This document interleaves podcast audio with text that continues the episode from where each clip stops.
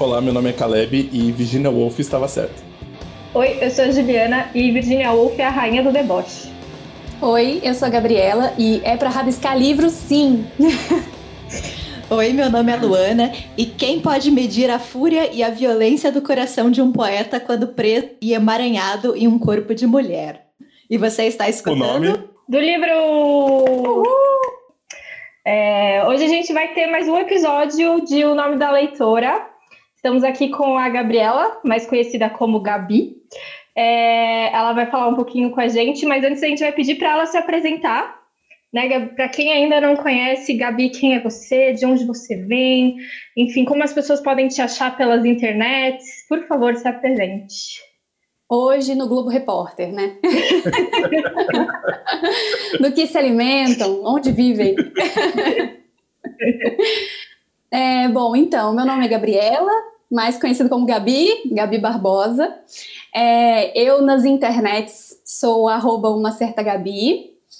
E já há algum tempo eu falo sobre livros nessa, nesse, nessa rede mundial de computadores, mas nem sempre foi assim, né? Eu sempre falei muito de moda, muito de roupas, e, e antes disso ainda eu peguei aquela grande e áurea é, época dos blogs, que a gente falava sobre o nosso dia a dia, o que tinha acontecido na escola, o que tinha acontecido com os nossos pais e tudo mais. Então, eu já tô aí é, pavimentando, ajudando a pavimentar esse caminho da internet aí com muitos blogueiros desde 2001, mais ou menos. Escrevo na internet desde 2001 por hobby, assim, né, né, por, sei lá, interesse. E aí, é, depois disso, eu Fiz faculdade, comecei letras, inglês, não terminei letras inglês, fiquei só no primeiro ano, fugi para publicidade, o maior erro da minha vida. Mas foi tudo bem, tá tudo certo. Depois eu comecei a trabalhar com agência, trabalhar nesse, nesse meio de internet, né, de redação é, para internet.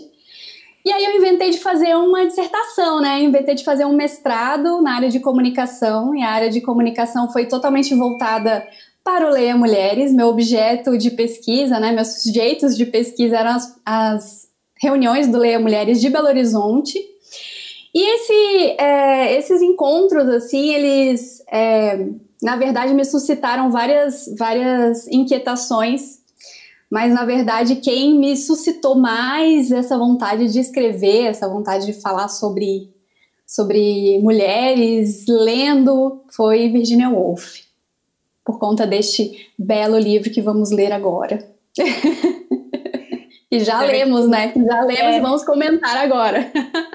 Você vê que tudo está conectado, né? É. Gabico, você, você disse que começou na internet em 2001. Eu também acho que meu blog, meu primeiro blog foi um blog conjunto em 2001 ou 2002 com as amigas uhum. do colegial, mas acho que nessa época você ainda estava aprendendo a escrever, na verdade. Você entrou Sim. no blog para aprender a escrever. Vamos, vamos ver o que, que isso vai dar, né? Vamos ver o que isso vai dar. Com, com quantos anos você tinha com o seu primeiro blog? 11 anos. Caramba! 11 você fazia aquelas bonequinhas? Ah, eu adorava, dolls, né? Inclusive, inclusive, este mundo da internet é muito curioso, né? Eu trabalhei com a Lia, que era dona do Dolls. Ah, eu trabalhei durante seis ou sete anos no blog dela, escrevendo para o blog dela. Eu escrevia sobre moda principalmente, eu era responsável pela seção do como usar, então tinha uma tendência lá, e aí eu escrevia, uh, como usar. E depois de um tempo eu fui escrevendo mais coisa, fui escrevendo sobre decoração, sobre estilo e várias outras coisas assim. Então o mundo é realmente muito interessante assim. Eu virei uma das colaboradoras do site dela junto com outras meninas e aí as meninas foram saindo aos pouquinhos e eu continuei. Fiquei sete anos lá com a Lia, sabe? Do Just Lia e foi sensacional assim. Foi uma grande escola. Depois a gente vai falar um pouquinho da internet, que é uma parte importante realmente, né, da, da, do, da sua da sua atuação junto aos livros, né? É, mas Sim. É, queria que a gente, você começasse falando se você tem lembrança, se você veio de uma família de leitores, o que, que você gostava de ler quando era criança, o que, é, quando era pequena, se você tinha alguma coisa que você gostava de ler, enfim. É, a minha mãe é outra dessas pessoas que, como eu, começou letras e não terminou. Ela acabou precisando largar a faculdade, né? Porque eu nasci. E aí, é, e aí, no final das contas, ela que me incentivou muito nessa, nessas leituras, né? Então, ela lia junto comigo, ela me acompanhava nessas leituras. Eu amava é, a Turma da Mônica, eu amava ler os gibis, amava é, livros infantis. Eu, quando eu era criança, eu também esboçava algumas historinhas, eu escrevia algumas historinhas, eu amava fazer aquilo. Então, mas durante um tempo, assim, isso foi uma vontade que não foi sendo muito como uma plantinha, não foi sendo regada, né? Foi assim, ela foi se perdendo assim no meio do caminho. E aí voltou, né, essa paixão pelos livros assim durante o ensino médio, faculdade, assim, durante esse período. É, eu tive, eu passei por muitos colégios na minha vida, né?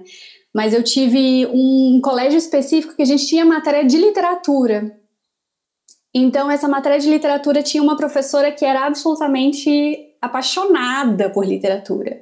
E quando você vê uma pessoa que fala sobre coisas que ama de um jeito tão enfático assim, né, de um jeito tão apaixonado, você fica também muito apaixonada, né, especialmente em relação à arte, né? Então ela dava algumas coisas para a gente ler e eu lembro que uma das leituras que ela me deu para que ela sugeriu para a gente ler foi a Marca de uma Lágrima do Pedro Bandeira. Gente, eu não dormi nesse dia porque eu só ficava lendo esse livro. Eu virei a noite lendo esse livro. E aí foi quando deu um estalo de novo e falar: caraca, ler é muito massa. E aí foi quando eu falei: nossa, realmente eu devia procurar mais sobre, sobre isso tudo, sobre essas coisas e essas paixões. E aí é isso, foi só ladeira acima. Gabi, é, Gabi é, qual, onde você nasceu? Qual a sua cidade? É, então. Assim, a gente já falou muito, mas não é só para.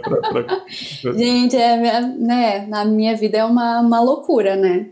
Eu nasci na Amapá, que agora está completando não sei quantos dias praticamente sem luz, né? Felizmente, meu pai ainda mora lá, mas ele tá bem. Apesar da gente não estar tá conseguindo se falar direito. É... Eu acho que eu vi um pouco que eu soube também foi você, né? Sim. Compartilhou no Twitter, né? Um, a mensagem dele, né? Um pouco para é. falar. É. é isso, né? A gente né, ficou tão sem, sem notícia, né? Que no final Sim. das contas, esse tipo de ligação, né? É. A gente, fica, a gente fica refém, né? Porque, bom, não tem, não tem luz, não tem internet também, né? Então, enfim, foi. É, tá sendo meio complicado lá, né? Mas eu acho que agora eles estão tão mais. É, tão melhores, assim, mas muito, muito do, do Estado ainda está completamente na escuridão. É, é assim, é absurdo. É, mas eu nasci lá, mas a minha vida foi sempre muito de viajar, assim, de mudar, de morar em vários lugares diferentes. Então, tipo assim, quando eu era criança, eu fui para o Ceará, morei em Sobral um tempo, voltei para Amapá, depois Amapá, eu morei no Rio de Janeiro, em Niterói, depois voltei para Amapá de novo, e aí depois eu fui para Brasília, depois de Brasília, Espírito Santo, morei em Vila Velha, e aí fui para Belo Horizonte, onde eu morei durante 11 anos, e agora tô aqui em São Paulo. Pouco me mudei, né?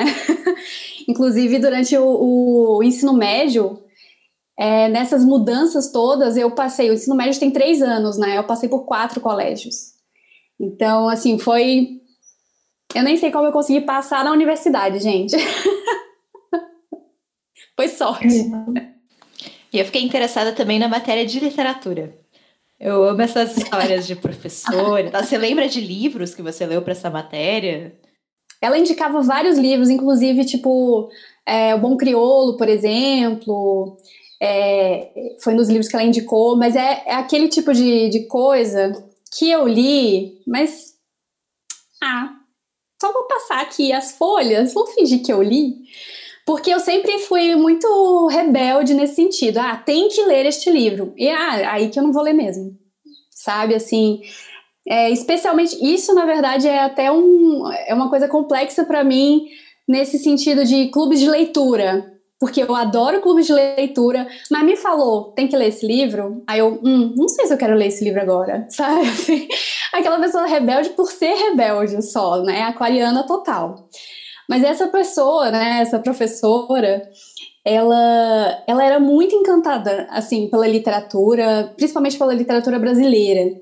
Então, a forma que ela falava sobre o bom crioulo, o curtiço, e ela falava de um jeito que era tão, assim...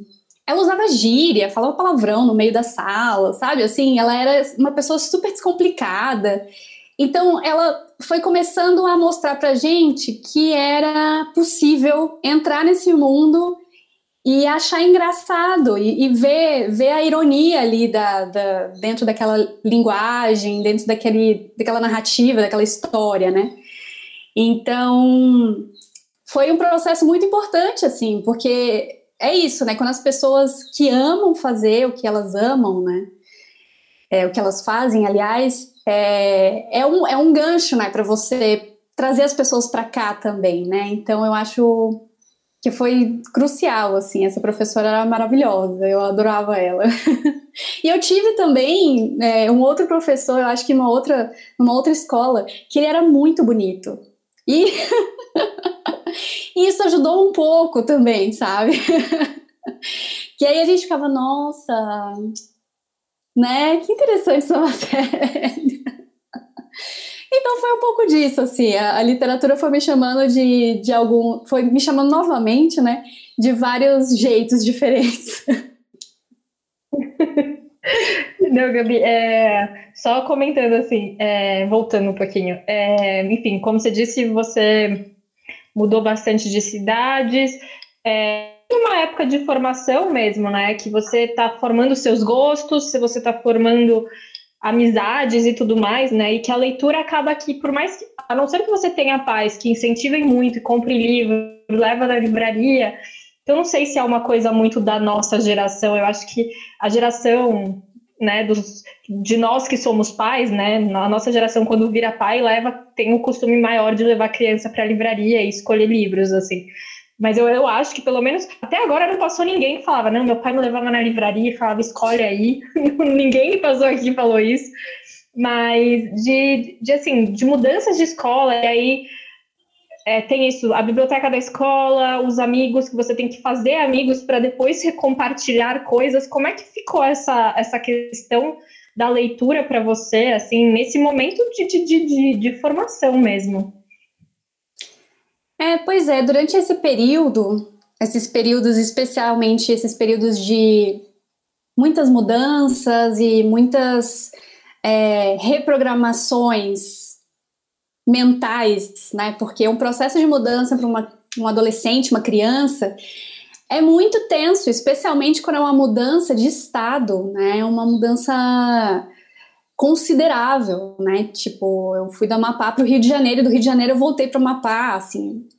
Foi tipo, poxa, eu já estava começando a fazer meus amigos aqui, aí eu tenho que voltar para lá e nem sei se meus amigos ainda existem, né? Então é foi um processo muito doloroso, na verdade, sabe? Durante esses, esses momentos, assim, é, eu lia menos, lia bem pouco, assim, foi tipo desse período assim de ali pré-adolescência, adolescência, eu lia muito pouco, que eu me lembro, né, na verdade, porque eu tenho eu tenho memórias muito muito vagas desses momentos, assim, é engraçado isso. Eu tento resgatar algumas coisas, mas eu acho que às vezes a gente apaga umas coisas da cabeça da gente para não ter que ficar é, eu acho que é como se fosse uma, um, uma proteção, sabe? Pra gente não ficar. para aquilo não doer na gente. Então, eu acho que eu fiz muito desses processos durante as minhas mudanças. De tipo assim, vou esquecer tudo que passou para começar uma coisa nova. Então, é, o que eu lembro, assim, é que quando eu morei no Rio de Janeiro, eu ainda estava com uns oito, nove anos, eu lia muitas revistinhas em quadrinhos, né? Então eu lia muita Mônica, Turma da Mônica, eu tinha coleções da Turma da Mônica. Era nessa época que eu fazia é, as historinhas e tudo mais. E aí começou a pré-adolescência, né? Eu fui para voltei para Mapá e tudo mais.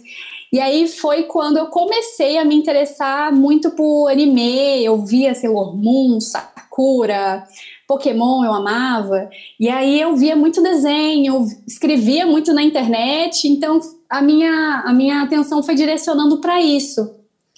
E aí, no meio disso tudo, né, aí apareceu Harry Potter, apareceu aquela revista Witch, não sei se vocês lembram. É, nossa, eu adorava essa revista. Então, eu li essa revista e eu começava a é ler. Muito legal essa revista. É muito boa, muito boa. Então, assim, essas foram as leituras, assim, que me acompanharam mais, assim, porque era meio isso, né? Era um processo de formação de uma leitora que, tipo, não, né? não tinha muito incentivo, assim, no começo, né? Quando eu era criança, minha mãe me incentivava muito a ler. Mas depois ela foi largando mão. e eu tive que fazer por conta própria. Então, às vezes, eu ia onde a minha curiosidade ia junto, né? Então, esse processo de formação mesmo, eu ia, eu ia atrás. Eu gostava muito de revistas em quadrinhos. E aí, Harry Potter apareceu na minha vida e, como na vida de muitas outras crianças e pré-adolescentes, né? Então, eu acho que a partir de Harry Potter, aí eu falei: bom, ok, temos algo, né? Temos algo aí, eu e os livros, os livros e eu. E aí foi esse processo de no colégio também, de ter aula de literatura e tal, e aí foi cada vez mais consolidando. É, Gabi, só uma coisa, é, é, curioso, né? Porque daí você fala que, que você começou a escrever na internet em 2001. É, e tem tudo, a, tem, tem tudo a ver isso, né? De uma, de, dessa questão das mudanças, né? Porque a internet, ela, em algum momento, ela começa a ser o, o, o ah, ela começa a ser um, um, um, lugar também, né? Assim, é um lugar, não é um lugar físico, mas é um lugar Sim. constante nessa parte de mudança, né? Sim. É, imagino que Muito. você começou a escrever um pouco por conta disso. Como é que foi? Eu comecei a escrever nessa época. É, eu até estava morando com meu pai. A minha mãe tinha ido para Brasília e eu tinha me recusado. Eu falei: não, não quero ir, eu quero ficar, eu quero. Não aguento mais ficar nessa mudança, né? Eu acabei indo depois. um ano depois. Mas na época que eu tava morando com meu pai, eu me sentia muito sozinha no Amapá, assim, sinceramente. Eu me sentia muito. Porque na época a gente morava numa cidade chamada Santana e a capital é Macapá. Santana é, fica uns 20 minutos de carro, né, de, de, de Macapá. Mas tem que pegar uma estrada, enfim, né, então não é, um, não é logo ali. E eu lembro como que os meus colegas, olha, vem aquela música agora com, com violinos no fundo, sabe? Eu lembro que teve uma época que eu fazia, que eu fiz aniversário e que nenhum dos meus colegas foi no aniversário porque era em Santana, não era em Macapá. E isso, gente, me matou. Fez uma criança dos 10, 11 anos ah, não, é muito longe, não posso ir aí, mas feliz aniversário, tá? Beijo, tchau. E, inclusive, eu lembro que teve uma pessoa que foi no meu aniversário. Ela foi, parou na porta, viu que não tinha ninguém e foi embora. Sabe assim? Aquela trilha sonora triste, assim. E aí, nessa época, eu acho que eu encontrei uma vazão para não me sentir tão sozinha na internet. Eu abri meu primeiro site, assim, de Sailor Moon. E aí eu começava a conversar com as pessoas sobre Sailor Moon. Eu abri meu blog, começava a atualizar com, com o meu dia a dia, com o que acontecia na minha vida, é, colégio, o que, que eu estava aprendendo. E minhas brigas com a minha avó, com meu pai, enfim. E aí eu começava a ver que as pessoas também, sabe, a minha narrativa também ressoava em algumas pessoas e a narrativa de algumas pessoas ressoava em mim. Então foi, é, a gente começou a fazer esse contato, né, assim, mais, mais à distância, né? Mas ainda assim é interessante, né? Como que mesmo assim as pessoas se tornam próximas. E é engraçado que corta, né, para hoje, corta para 2020, agora em São Paulo muitas das minhas amizades que eu tenho aqui hoje, se não a maioria, se não todas, elas foram feitas com base na internet. Elas, elas começaram com blogs, elas começaram com Instagram e foram evoluindo e agora são presenciais, assim, é, é, muito doido pensar nisso, como que as coisas aconteceram em 2001 e vão evoluindo. Eu tenho amigas de internet, assim, que a gente se conhece de internet, sei lá, 10 anos, 15 anos, sei lá, muito, muito tempo, que chega a ser absurdo, assim. Coisas que no presencial a gente não tem normalmente, até às vezes, né? Eu sei que esse é um podcast sobre livros, mas a pergunta principal aqui que eu tenho que fazer, não tem como passar, é qual era a sua Sailor favorita? Ah, claro! Sailor Júpiter. Era a minha ah, favorita. Eu amava Júpiter também. Ah, maravilhosa! Ela era muito legal. Eu gostava muito da Sailor Marte também. Na verdade, assim, Sailor a, a Sailor Marte era a que eu queria ser. Uhum. Porque, porque ela uhum. era muito decidida, né? Uhum. Ela era muito enérgica, assim. Mas a Júpiter era maravilhosa. Nossa, eu amava Júpiter. E, e eu até estava revendo alguns episódios recentemente. E é muito engraçado como ela tem um ódio por homens tão forte. ela falava o tempo inteiro, ai, homens, não sei o que, ela tem um ódio. Mas o que eu gostava muito dela é que ela era muito generosa, né, com as outras. Ela tinha esse negócio com a comida, de cozinhar e os se doar para as outras pessoas, exato, os bolos, as coisas. E ela era muito forte, né, muito alta, muito forte. Eu queria ser muito a Sailor Júpiter, assim. Mas outra que eu gostava muito era a, a Sailor Mercúrio. Eu achava ela muito inteligente. E a Sailor Saturno, porque eu achava ela super enigmática e eu ficava, nossa, ela é muito interessante e tal. Essas eram as minhas principais, assim, eu acho. Eu Gente, vocês também. estão falando, tipo, outra língua pra mim agora. você, você nunca assistiu Sailor Moon? Nossa, eu gostava Não, muito. Então, eu acho que é da geração da minha irmã. Que a minha irmã... Ah, a velha. Minha irmã, a minha irmã... Só é, velha. na verdade... Assim, o, único, o único anime que eu vi, que tem muita aspas foi o Cavaleiros do Zodíaco. Ah, Mas sim. aí a, a, manchete ficava reprisando e uma hora eu falei, foda-se, desisto, sabe? Não, não com essas palavras, Mas assim, é, eu, sabe, tipo, ah, de novo, vai começar tudo de novo. E aí eu parei, assim. Eu, eu, eu, lembro que a minha irmã, acho que com as amigas até compravam de vez em quando o mangá, mas mangá é uma coisa que eu não sei ler até hoje, assim. É um, é um grande mistério da humanidade para mim, mangá, assim. Eu, Olha, de ler da esquerda para direita. Eu vou te falar que, assim, isso é, é, inclusive, ler mangás, eu acho que é, é como se você tivesse. Sabe quando eles dizem para você exercitar o cérebro em tipo, você tá muito acostumado a levantar da cama do lado esquerdo, você tem que começar a levantar do lado direito para ir trabalhando seu cérebro. Eu acho que o mangá é muito isso. A gente está muito acostumado com essa leitura horizontal da esquerda para direita e os mangás eles ajudou a trabalhar outro espaço do nosso cérebro que está atrofiado. Fica a dica, é, acesse o canal para mais dicas de neurologia. Mas é muito bom, assim, tipo, é, é um outro jeito de ler, um outro jeito de. Inclusive, eu li recentemente um, um, um mangá que a Todavia trouxe, né? Aquele Demência 21. Ei, e aí, o que você achou? Ele é sensacional. Gente, é, ele é sensacional. E ele é o mangá, né? Você tem que ler da direita para esquerda, de cima para baixo, assim, meio zigue-zague, né? Uma leitura meio zigue-zague. Mas ele é muito engraçado. Assim, eu tenho medo de coisas de terror, né?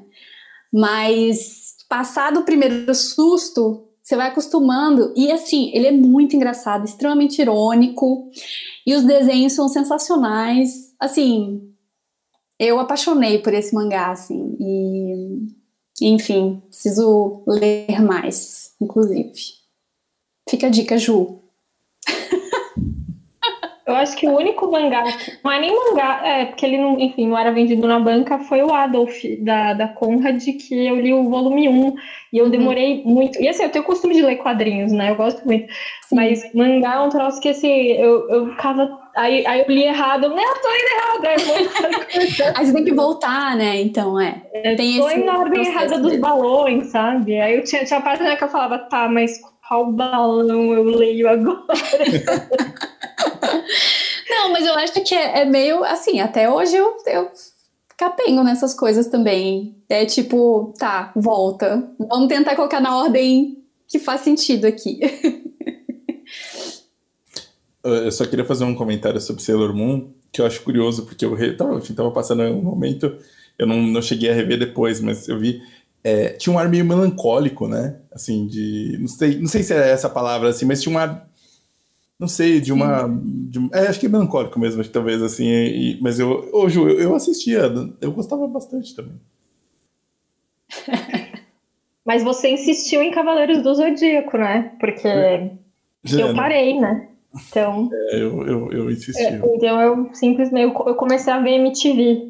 Eu acho que eu troquei o Cavaleiros do Zodíaco pela MTV. Não, mas, mas, você, mas você sabe que nessa coisa de geração é. O Cavaleiros para mim é muito. Assim, cara, foi não, assim, não dá nem para mencionar para mim o quanto eu gostei na época, mas o Pokémon que a Gabi falou já é da geração que eu a, a galera, quando, quando, quando, vai, quando aparece o Pokémon pra mim, enfim, são poucos anos, né? Não é muita coisa. No Sim, programa eu, da Eliana, eu lembro isso, não, que era no a galera, a galera Não, então, tipo, a galera do, da minha já tava, tipo, indo na, indo na Lan House pra jogar Counter-Strike. Counter-Strike. Já, já, tinha, já tinha passado dessa coisa do ficar lá e aí, tipo, sei lá, eu queria ir pra rua jogar bola, os meus amigos, na verdade, estavam indo jogar Counter-Strike. Então, o, o, Pokémon, pra mim, eu fui. Tô jogando agora com meus sobrinhos, assim, sabe? Tipo. Sim, também. A própria, a própria Sakura eu já não peguei. É, pra mim também. Pra mim Nossa, também. Sakura já, já foi muito novo pra mim. Gente, eu, eu tenho fazia... vontade de rever, mas total esse, esse esquema de chegar do colégio, almoçava e aí dormia, aí acordava e tinha a sessão. Aí começava com, acho que Sakura, isso era no, no Cartoon Network. Aí era Sakura, depois vinha Sailor Moon, Pokémon, e aí eu mudava para Fox Kids, eu acho, alguma coisa assim, que era Digimon. E aí era isso, meu dia. Eu amava, era o dia perfeito. Eu adoraria voltar para ele, inclusive. para ter só essas preocupações, né? Tipo, ai, ah, agora é hora de Sakura, tem que ver. Não, e, e, essas conecas, né? Depois da escola, que era maravilhosa, né? Maravilhosa, maravilhosa. Mas sabe, Gabi, que eu ainda hoje, quando eu tenho um dia muito ruim, assim, eu tô, sabe, dia você tá puta, assim, você, nada é capaz de te, assim, te desestressar. Eu assisto anime. Pra mim é mágico. Eu assisto anime e 15 minutos depois eu tô bem, assim. Já tá nada tá leve, né? nada consegue me tirar tanta raiva quanto o anime, assim. E aí eu vou para esses mesmos. Eu assisti no Yasha depois de velha. Uhum. Só nesse ritual mesmo de, sabe? Uhum. Não, e assim, eu até tava brincando com umas amigas porque renasceu a otaku em mim durante essa pandemia, porque é um lugarzinho quentinho de acolhimento, sabe? Que voltou. Eu comecei a, reassistir anime, a ver novos que eu não conhecia. E é assim, é justamente isso. Num, pandemônio acontecendo, eu tô ali dormindo, assistindo meus anime feliz da vida. Eu acho que é super isso que você falou, Lua. Eu acho que é, é esse lugar quentinho, assim, sabe? De tipo, por mais que remeta alguma coisa da, da infância também ali, da adolescência e tudo mais, eles são também narrativas que te dão um pouco mais de esperança, não sei, né, que te dão ferramentas para lidar com as adversidades, assim, né. Eu gosto muito, especialmente de anime, né? Não só desenho de forma geral, mas anime ainda tem uma história assim meio jornada do herói, meio é, meio fantasia, né? Uma coisa meio assim. Eu tava vendo. Eu até preciso terminar a temporada, a última temporada de Haikyuu, que é um anime de vôlei. Eu nunca imaginei. Eu, anime de esporte falar... é a melhor coisa que existe. Anime de esporte é Gente, é incrível. E, e, tem de todos os tipos, né? Assim, tem de, tem de, todos os tipos. Né? Gente, se alguém tivesse me falado, sei lá, um ano atrás, você vai estar obcecada por um anime de vôlei, eu ia rir na cara da pessoa, né? Porque, nossa, senhora está louca. Mas eu estou obcecada por esse desenho. Obcecada. Eu, eu virei o tipo de pessoa que procura fanart de Haikyuu no Google Imagens. Então, assim, chegou nesse nível. Então, não tem jeito. E aí eu vou e peço a minha comida, fico comendo e assistindo o anime. Meu dia já fica 30% melhor. É aquele tag yourself da, da, da quarentena, né? Tem gente que faz pão, tem gente que faz, faz anime, tem os doramas Sim. também, que eu tenho muita gente que Dorama. tá. Eu estou tá... nos doramas também, amiga. Ah, minha filha, ninguém me tira do leste asiático mais, ninguém me tira mais. E existe, existe um julgamento pesado, né? Sim. Sempre quando eu falo que eu gosto de anime. Porque assim, eu sei que existem animes também para todos os públicos. Você tem animes mais adultos, com enredos mais complexos, mas eu não quero estes. Sim. eu quero de criança. Você tem a vida, a vida já é difícil, né? Exato, né? E aí as pessoas não. falam, não, mas a narrativa é tão. Foda-se, eu gosto, Gente. não paga minhas contas. Mas sabe o que, que eu acho também? Eu acho que essas narrativas que as pessoas imaginam simples, elas são só uma capa de simplicidade. Porque se você vai tirar essa capa e começar a analisar o negócio, tipo, Haikyuu, gente, não é simples. É tipo, por mais que, ah, ok, é um anime de vôlei, foda-se. Mano, não é. Você tem ali uma questão de, de ir atrás de sonho e derrota, e como lidar com perda, e como lidar com, sabe assim, com. É, com quando a coisa não vai bem de acordo com o que você imaginava, ou quando você se esforça muito para uma coisa e não dá em nada. É, então, como lidar com outras pessoas que estão passando por uma perda também. Então, assim, é tipo, cara, é, é um negócio muito complexo, sabe? Eu acho, no final das contas. Por mais que eles pareçam é, por fora, assim, muito rasos, assim, eu acho que na verdade é só um. É tipo um cavalo de Troia, sabe? Tipo, ah, toma aí, e aí depois quando você vai ver dentro, você, putz, você tá chorando quando o time deles perde, assim, porque você viu que os caras, assim, sabe, treinaram muito para dar certo e não deu, né? Então, tipo, é, é, é complexo, é complicado. É igual dorama, é igual dorama. Você acha que o negócio é muito simples? Eu tava vendo Something in the Rain, foi o primeiro que eu vi, né? Na verdade, eu tô no segundo agora, então não posso falar muito. Mas esse Something in the Rain, ele é tipo, ah, uma história de amor, nananana. Mas, cara, tem umas questões ali de questão familiar, de assédio no trabalho, de imposições sociais, de, sabe assim, tipo. Que é. Cara, é isso. Não tem nada que seja simples. Tem a, tem a vida aí. A vida tem, tudo bem que é, às vezes termina melhor do que a vida, né? Mas a gente tem essa tem que manter essa esperança de que as coisas vão acabar bem também. Ai, de vez em quando é bom, né? Porque assim, não existe livro feliz. Pelo menos é. não os que eu queira ler. então, pelo menos em algum universo eu, eu acompanho histórias que vão acabar bem no final e, e me faz Tudo bem. bem. É. Pronto, Ju. paramos, paramos. Não, eu tava boiando total aqui, gente, mesmo. Assim, o momento total passou. Eu é acho. só, é, eu só, sei lá, eu, eu, eu, eu, eu gosto de comédia romântica, então quem, né? Elas não são nem um pouco complexas, isso é uma mentira. né? Comédia romântica é só babaca mesmo, mas a gente segue assistindo, então eu, eu fico na minha. Mas então vamos dar um salto só no tempo, é, Gabi, é, porque aí, enfim, você está em Belo Horizonte, você começa a faculdade, né? Você disse que começou letras e depois partiu para publicidade. Por que, que você fez isso, amiga? Nossa, cara, se eu pudesse voltar no tempo, eu ia falar com essa pessoa a mesma coisa. Por que, que você fez isso, amiga? Não, mas é, é porque, na verdade. Ah, diga. Não, é que tá que tem uma coisa que letras você sabe que você vai ser pobre. Na publicidade você pode sonhar um pouco mais, né? Isso é uma verdade, né? Talvez, né, pensando é profissionalmente, né? Sim, é, talvez, não sei, né? Depende.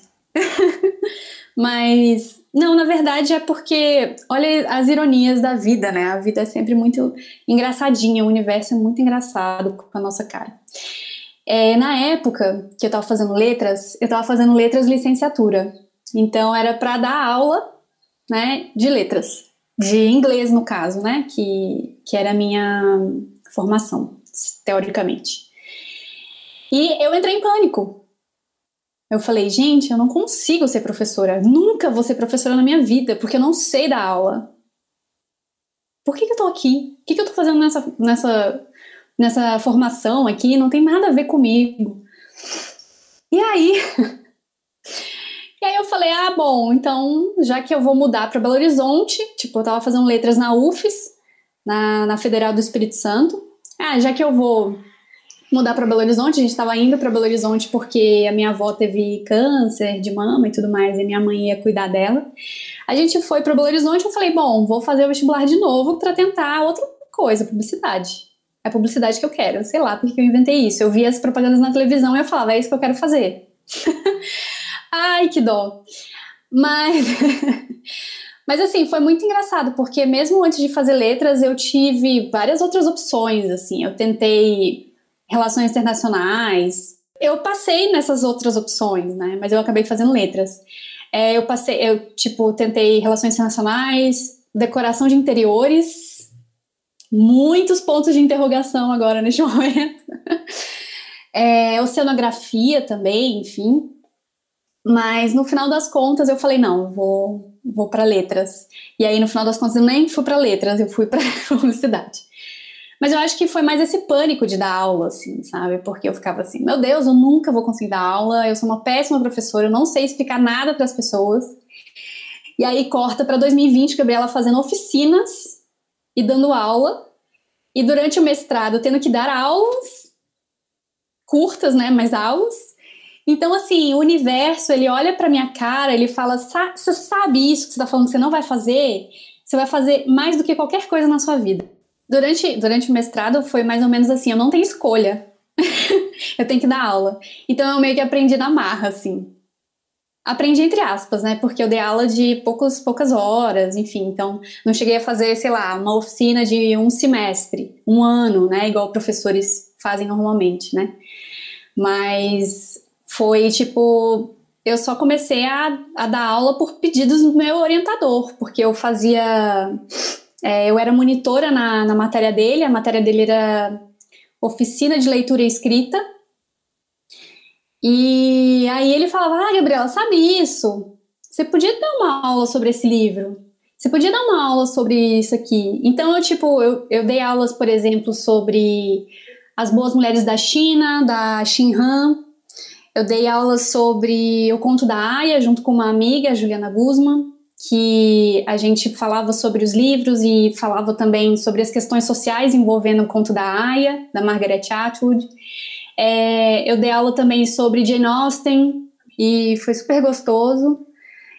Dei aula também sobre algumas questões é, da, da, da, leitura, né, as transformações da leitura ao longo do, do, dos séculos, assim mas é, dar uma aula por dar uma aula, tipo, do que eu quero falar, do que eu gosto de falar, eu estou fazendo nas oficinas agora, né? Então, dar essa aula sobre teoria literária e dar aula sobre é, juntar um pouco desse esquema de oficina de leitura também, né? Da gente ler junto e pensar junto é, sobre alguns determinados trechos, né?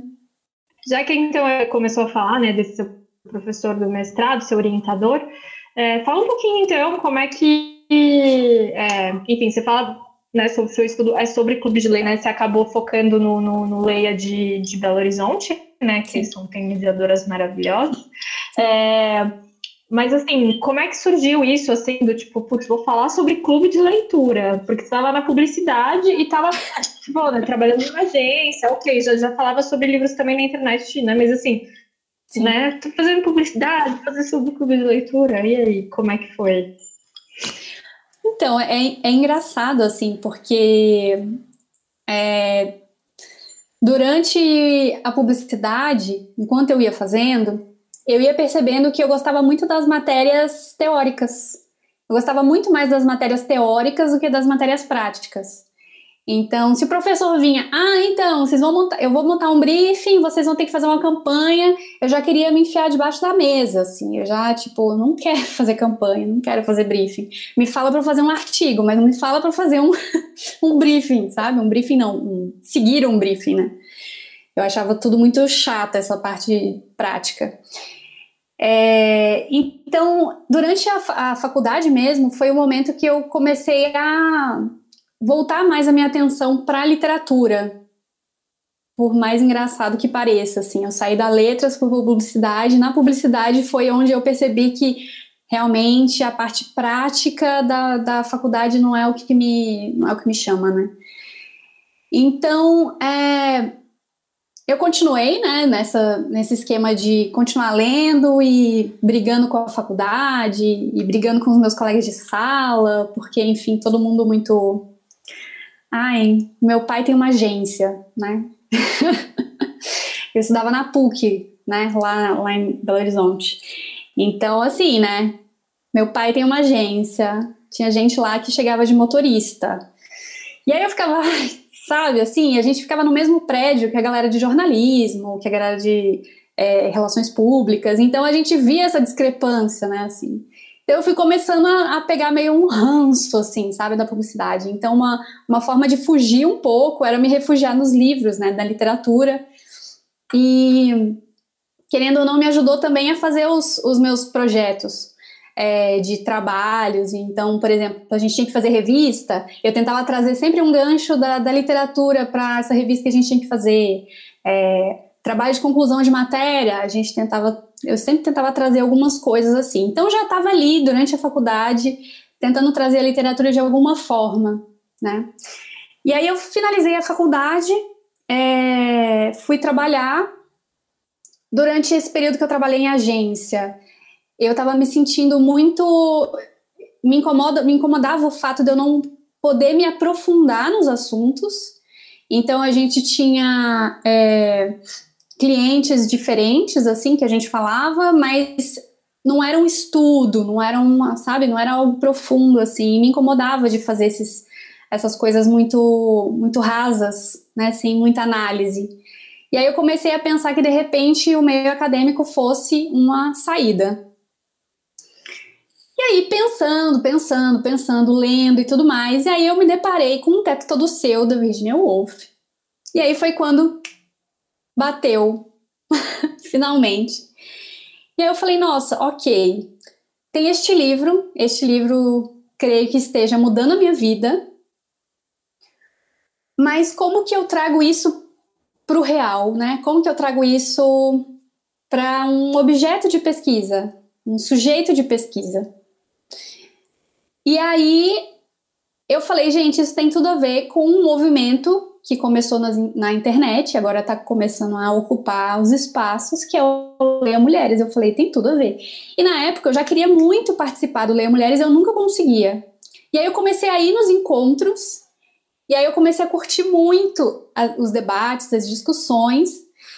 E aí, quando eu estava começando a criar meu projeto, eu fui falar com um professor sobre esse projeto, e ele falou: tá, mas você tem um objeto, você tem algo que você gostaria de pesquisar? Porque nessa hora a gente está muito. Quando a gente sai da graduação, você vai direto para o mestrado, é uma coisa muito. É um baque, né? Tipo, ainda mais uma faculdade como a publicidade, assim, né? Não te prepara para a vida acadêmica, te prepara para a vida profissional, te prepara para trabalhar em agência, né? E fazer recorte para o mestrado é muito difícil, né, Gabi? Sim. Porque o, o mestrado é um recorte muito é. Né? Você tem que estar ali no ponto, né? Vai estudar todo o, o sabe? Vai estudar Total. uma coisa, né? Total. Não, e o embrião da minha pesquisa era tipo, ah, estudar escritora de língua inglesa. Tipo, minha filha, tu não tá na letras, sabe? Tu vai fazer comunicação. E aí, aí eu comecei a falar, bom, tem uma ação, tem um projeto que é muito bacana, chamado Leia Mulheres, que acontece isso isso, isso são encontros mensais de, de leitura e tal. E aí esse professor falou, agora você tem um objeto de pesquisa. E aí eu falei, yay! E aí eu comecei a planejar esse, esse projeto e tudo mais. Ele ficou um lixo, olhando agora, eu fico, gente, Ainda bem que eu olho para ele e percebo o lixo, né? Porque quer dizer que a gente evolui, né? E aí eu olho agora, eu fico, nossa, ele ficou horrível. Mas ele foi ganhando um corpo muito interessante durante o mestrado, nessas, nessas discussões com o meu orientador, né? Então, ele ficou um projeto que hoje eu olho para trás e eu falo, cara, ficou da hora, assim, ficou legal. E eu consegui unir duas coisas, né? Unir a comunicação e unir a literatura de alguma forma, né? Então foi um, uma jogada de mestre, foi sagada ali na, na estruturação assim desse projeto. e, e, o projeto e esse projeto, né? Porque ele, enfim, fala um pouco também sobre essa questão da história dos clubes, essa história do, da figura do leitor, né? É, isso acaba derivando num projeto que você está agora, né? Porque é isso, né? Você está fazendo esse projeto, né? As suas oficinas, né? Que por enquanto são online, afinal de contas não tem outra forma de ser, né? Você criou o Clube de Leitura Nômade, mas quando, assim, só antes, voltando um pouquinho na história, quando você, né? Você tem a sua vida na internet há muito tempo, blogs e, e perfis, quando que você fala, não, eu vou me direcionar para os livros, né? Eu acho que esse é o, é, o, é o que eu sei comunicar melhor, ou que eu estou gostando de comunicar melhor. Enfim, quando que vira essa chave para você? E aí, se você puder emendar nesses projetos que você está fazendo agora, né? Enfim, que foi derivando, né? Foi, foi crescendo e foi derivando em muitas coisas bacanas. Nossa, eu acho que não teve muito bem uma chave. Eu até fico tentando pensar assim se teve algum momento, mas eu acho que foi muito natural. Essa a minha meu interesse ele foi mudando, né, aos poucos. Eu já começava, eu já falava sobre livros no blog que eu tinha antigamente, mas eu falava principalmente sobre moda. Só que sei lá, começou a não me preencher mais. Foi um assunto que começou a ficar meio pelo caminho e o tipo de pessoa também que vai se aproximando de, assim, alguns tipos de, de leitores que estavam se aproximando ali das minhas coisas que eu estava escrevendo, eu não estava curtindo também. Tipo, porque os posts, na verdade, eles.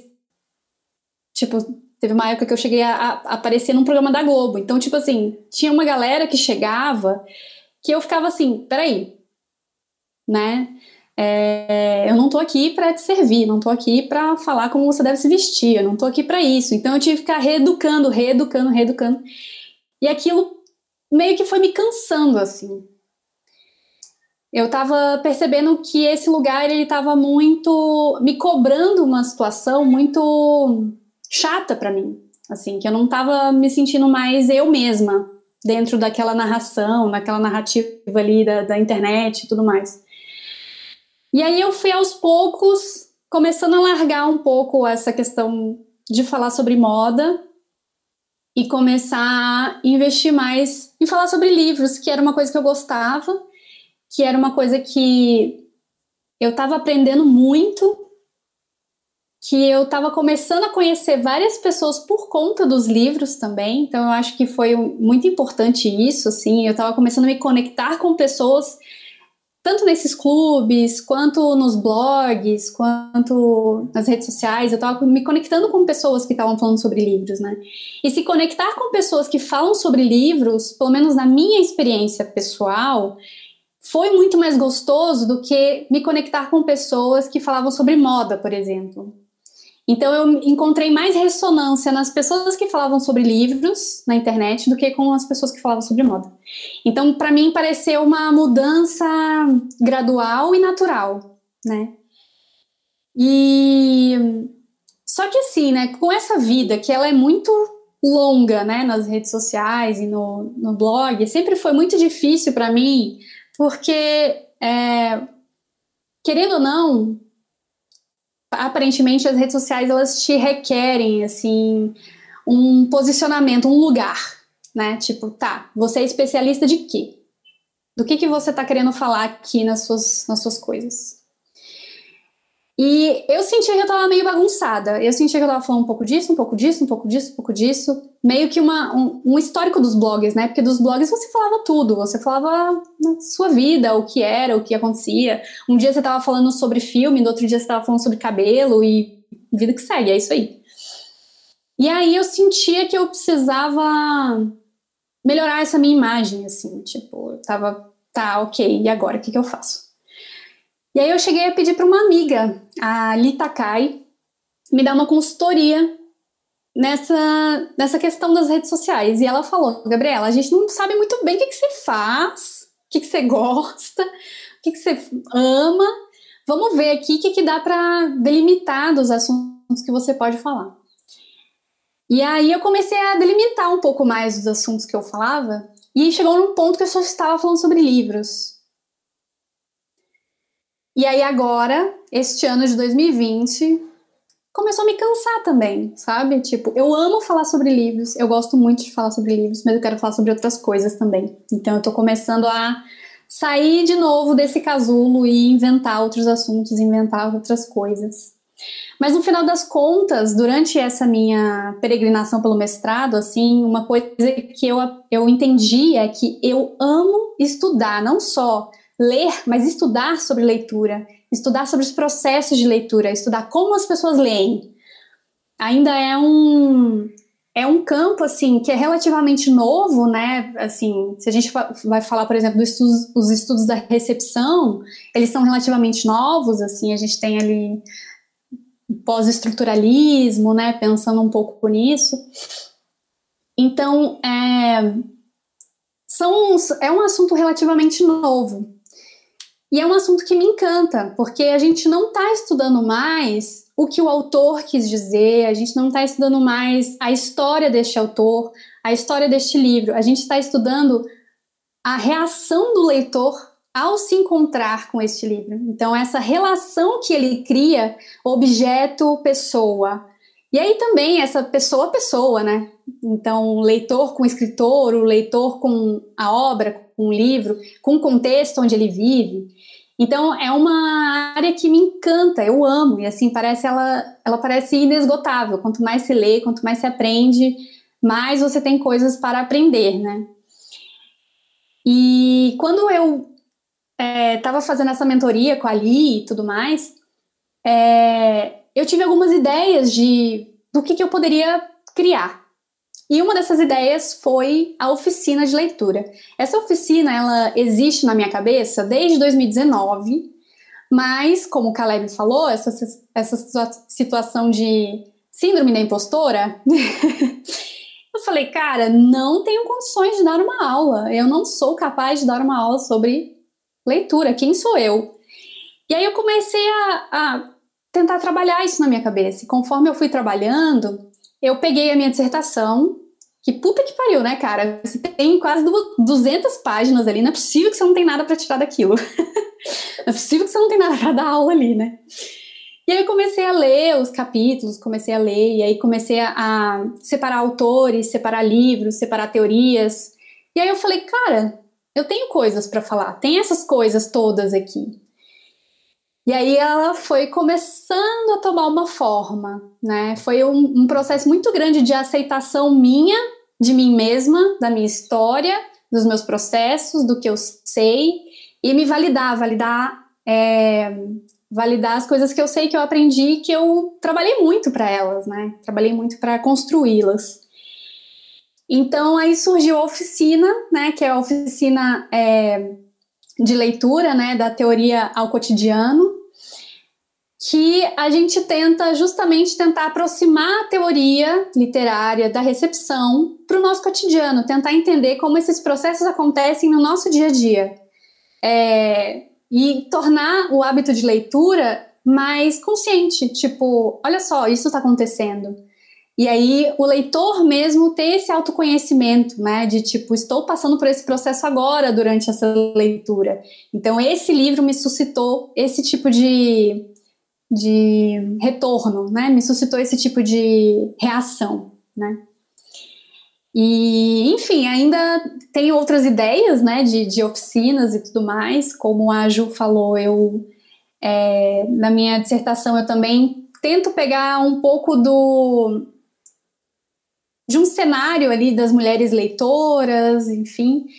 E esse é um do, uma das oficinas que eu que eu vou propor para o ano que vem, eu acho, que é tentar fazer esse breve histórico das mulheres leitoras, não só num ponto de vista europeia, da, da Europa, né, europeu, mas também num ponto de vista brasileiro, né, como que as leitoras se desenvolviam por aqui.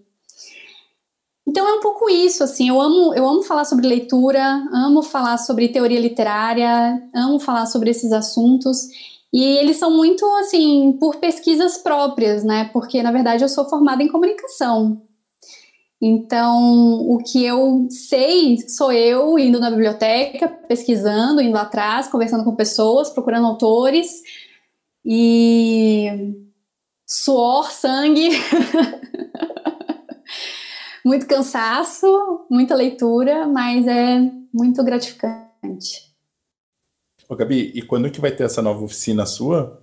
É, já tem uma data para a oficina da teoria ao cotidiano, que vai ser no dia 12 de dezembro, 12 e 13, eu acho, sábado e domingo. E aí eu tô, por enquanto, pegando as, a, a lista de espera, né, para avisar para as pessoas antes no meu site, né. É, vou mandar por e-mail e avisar direitinho quando que essa, quando que vai abrir as inscrições. Mas eu imagino que as inscrições já vão abrir semana que vem, assim. E o seu site é? gabibarbosa.com. Aquelas, né? que fala do site, muito misteriosa, mas não fala qual é a URL do site. Enfim, gabibarbosa.com, e aí lá tem tudo. Lá tem a oficina, lá tem um monte de projetos, tem falando sobre o, o Clube de Leitura Nômade também, tem um monte de coisa lá.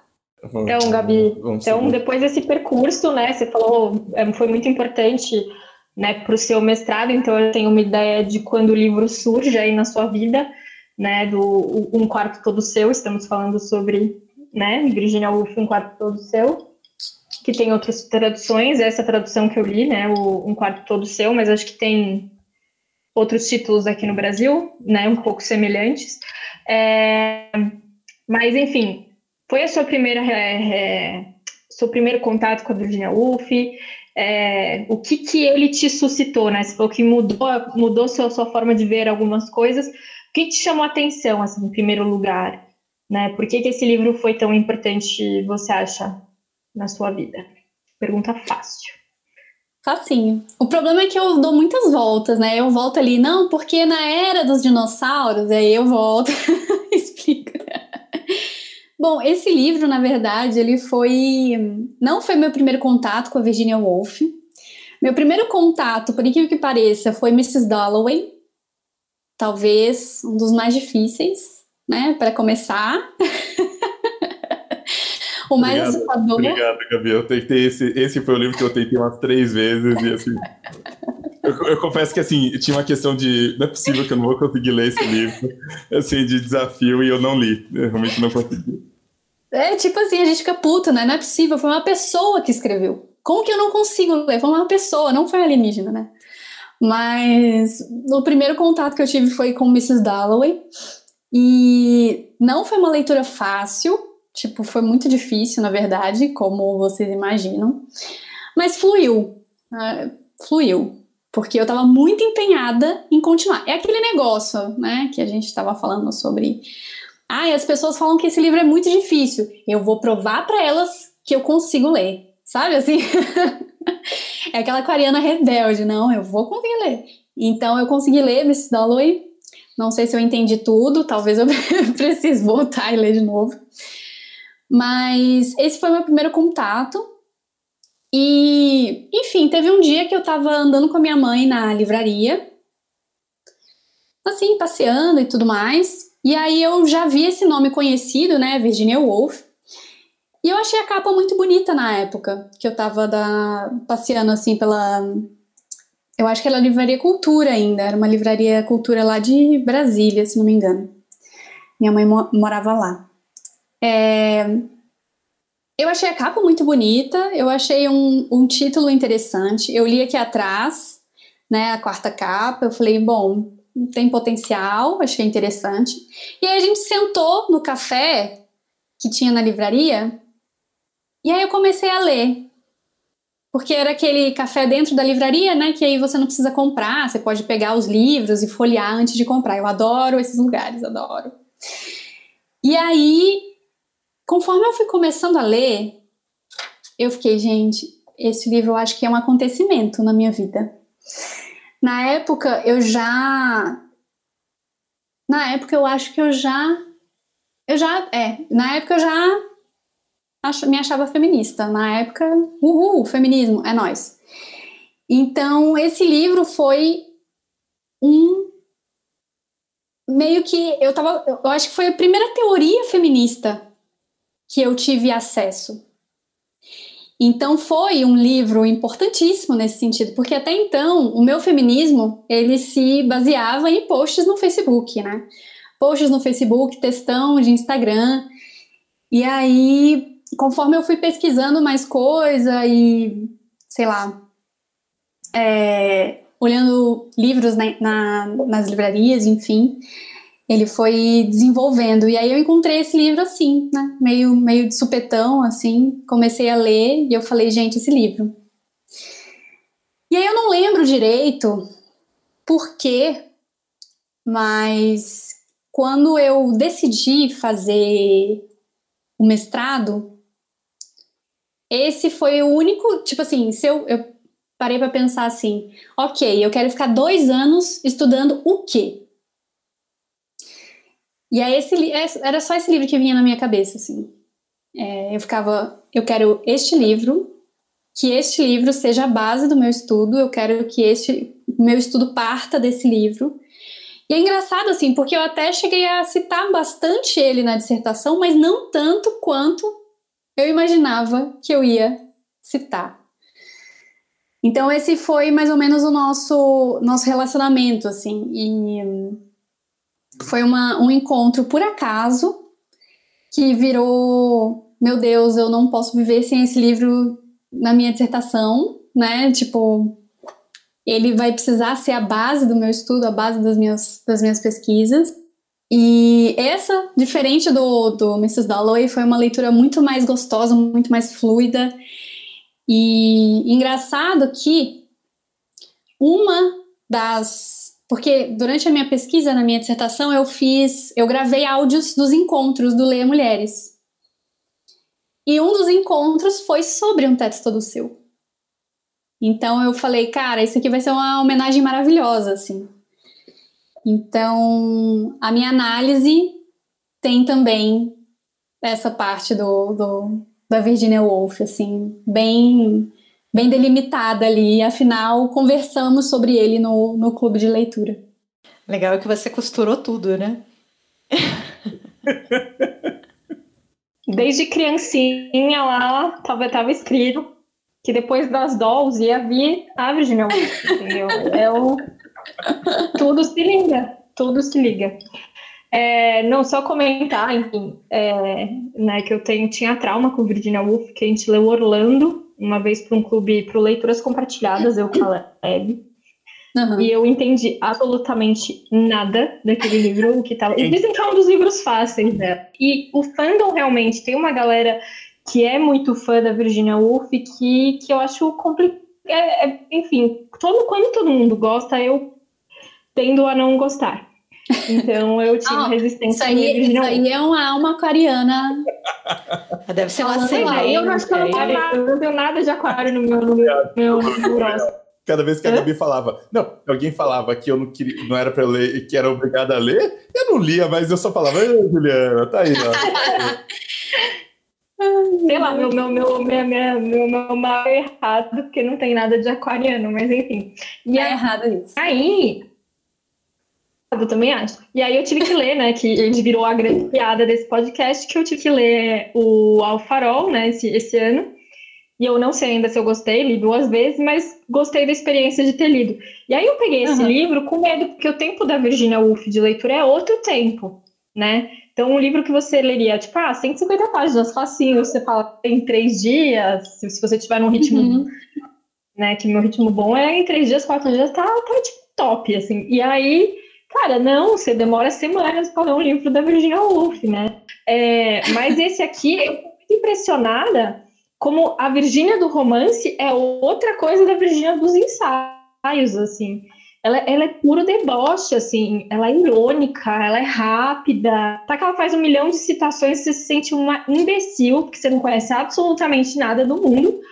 Mas eu fiquei muito impressionada com isso, com a, com a rapidez de pensamento que mulher, Jesus, que pessoa, né? Então eu achei isso muito curioso, assim, o tanto de ironia que ela tem, né, nos textos dela. Eu gostei muito disso, assim.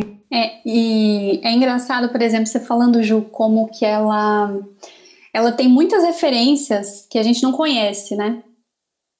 Tem muitas referências que, tipo, enfim, precisa de um milhão de nota de rodapé pra gente tentar entender ali ou, ou, do que ela está falando, onde que ela está se situando, né? Esse, esse livro tem muito disso, assim. E foi uma das questões que apareceu durante a discussão do Leia Mulheres, lá em Belo Horizonte, nesse um Teto do Seu. É, primeiro, que uma das coisas que eu achei mais interessante que uma das participantes falou, ela falou assim: esse livro, ele parece que ele deveria ser leitura básica para participar do Leia Mulheres, porque ele mostra por que precisa de um Leia Mulheres.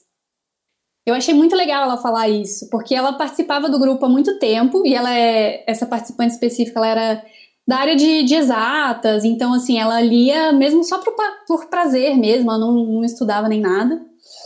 E aí ela falou: eu, sou, eu não sou a pessoa mais de humanas no mundo, mas esse livro me explicou por que existe um Leia Mulheres. Então, para mim, esse livro ele foi um pontapé para entender por que, que a gente está aqui discutindo sobre isso.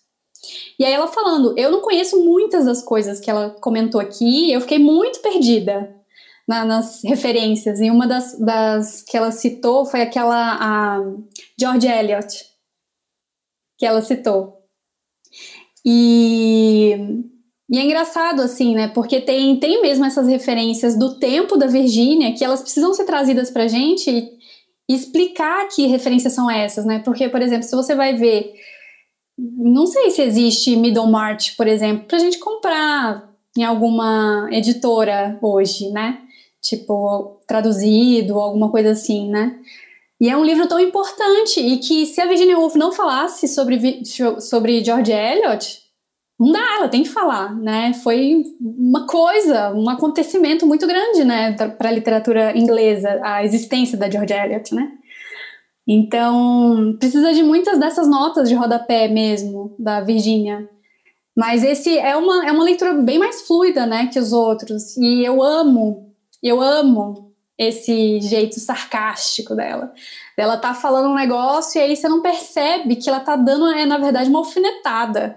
Você, não, você fica assim, bom, mas ela tá falando mal ou ela tá falando bem? Eu não tô entendendo, ela tá meio ambígua nessa parte, né? Então eu gosto muito dela por causa disso também. E eu acho legal também que os raciocínios são incríveis, mas você vê a forma como o raciocínio é construído, né? Ela, ela conta onde ela estava, o que ela estava fazendo. Estava tomando um café, estava pagando a minha conta. E aí eu pensei, então você, você consegue acompanhar a linha de raciocínio, o que é muito interessante. E as próprias reflexões dela da importância desse raciocínio, né? Dela estar criando essa, esse, é, essa fala que é importante, que as pessoas precisam absorver isso e precisa existir essa pedra preciosa na fala, que vai ser o que as pessoas vão lembrar depois. Total. Então, não é só a ideia, né? É o caminho da ideia e a importância da ideia existir. Eu achei isso muito incrível.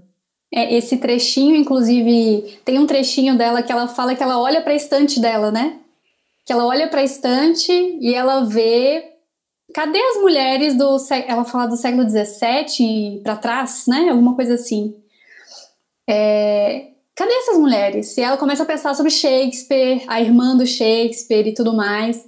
E é muito interessante porque essa foi uma das partes que eu coloquei no meu texto, assim, na, na minha dissertação, porque eu acho sensacional, assim, porque o, o exercício também do Leia Mulheres, desse projeto, é literalmente isso, da gente parar e olhar para as nossas estantes e tentar entender, ok, vamos dividir aqui. Temos homens aqui, temos mulheres aqui, aonde que está desfalcado, né? É, é, porque a gente tem essa impressão, né? Sempre quando a gente fala isso, nossa, a Ju deve sofrer muito com isso.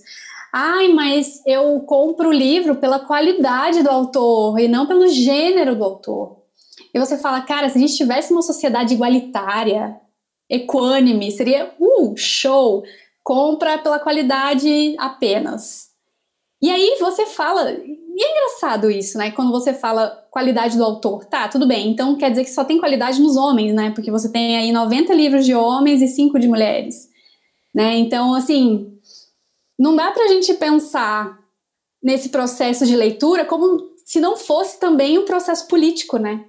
As escolhas que a gente faz das nossas leituras também são políticas. Se a gente escolhe ler mulheres, se a gente escolhe ler pessoas negras, se a gente escolhe ler pessoas é, que saem desse eixo Estados Unidos, Europa, né, pessoas da América Latina ou da Ásia ou é, enfim da de outros lugares assim é, você começa a ver que realmente a gente tem uma ilusão de que tem uma literatura universal, né? Ah, esse livro ele fala sobre a experiência do homem.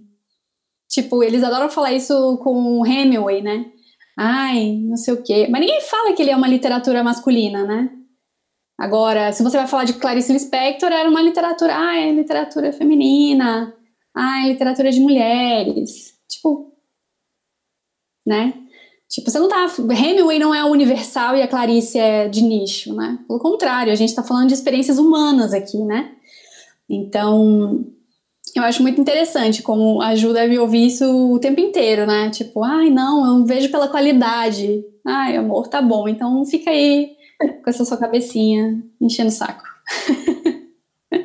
E tem uma hora que ela fala sobre essa questão mesmo, né? Eu acho é, é, é muito isso. É, enfim, eu não tinha lido esse livro ainda, né? Então a minha carteirinha de feminista vai ser Revogada. colocada em xeque agora. Vai ser agora você vai ganhar a carteirinha, é, finalmente.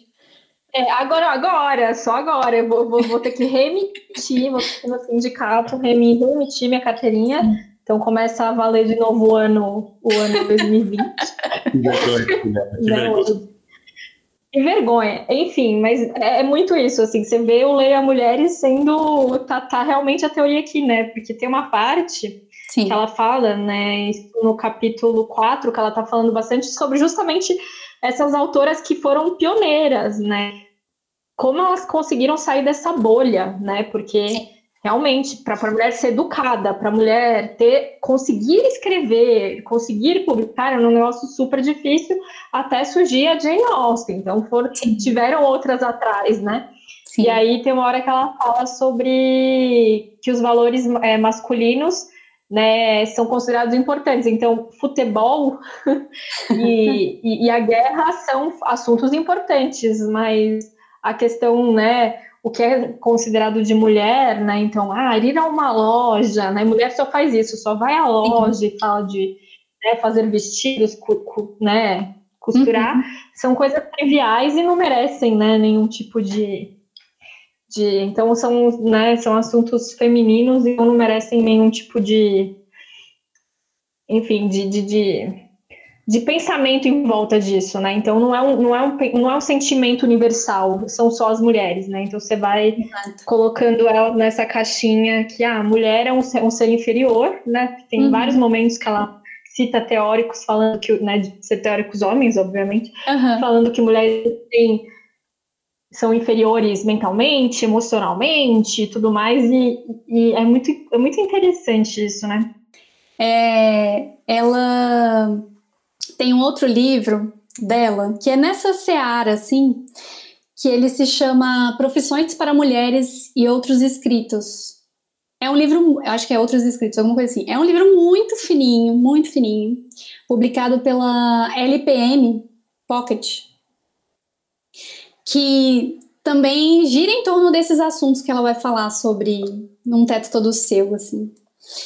E uma das coisas que eu acho é, sensacional, que eu estava até conversando com uma amiga recentemente, sobre a questão do anonimato também, que ela, ela suscita né, essas questões do anonimato. Como que, assim, bom, é, você tem. Bom, ela, ela parte do princípio de que você precisa, nesse livro, né? Ela parte do princípio de que uma mulher precisa de um teto que seja dela para ela começar a escrever, né? Para ela começar a jogar as suas ideias para o mundo e se igualar em produções com os homens, né? É... Mas é, é, interessante também que eu, eu, fico, é, eu fico sempre em diálogo com ela, assim, nesse sentido. Porque mesmo sem um teto, necessariamente, você tem, por exemplo, uma Carolina Maria de Jesus que ainda assim conseguiu escrever, mesmo sem tempo, mesmo tendo que trabalhar e cuidar da casa e cuidar dos filhos e sobreviver, né? Você tem uma mulher que continua escrevendo, né? Então é interessante ver esse diálogo.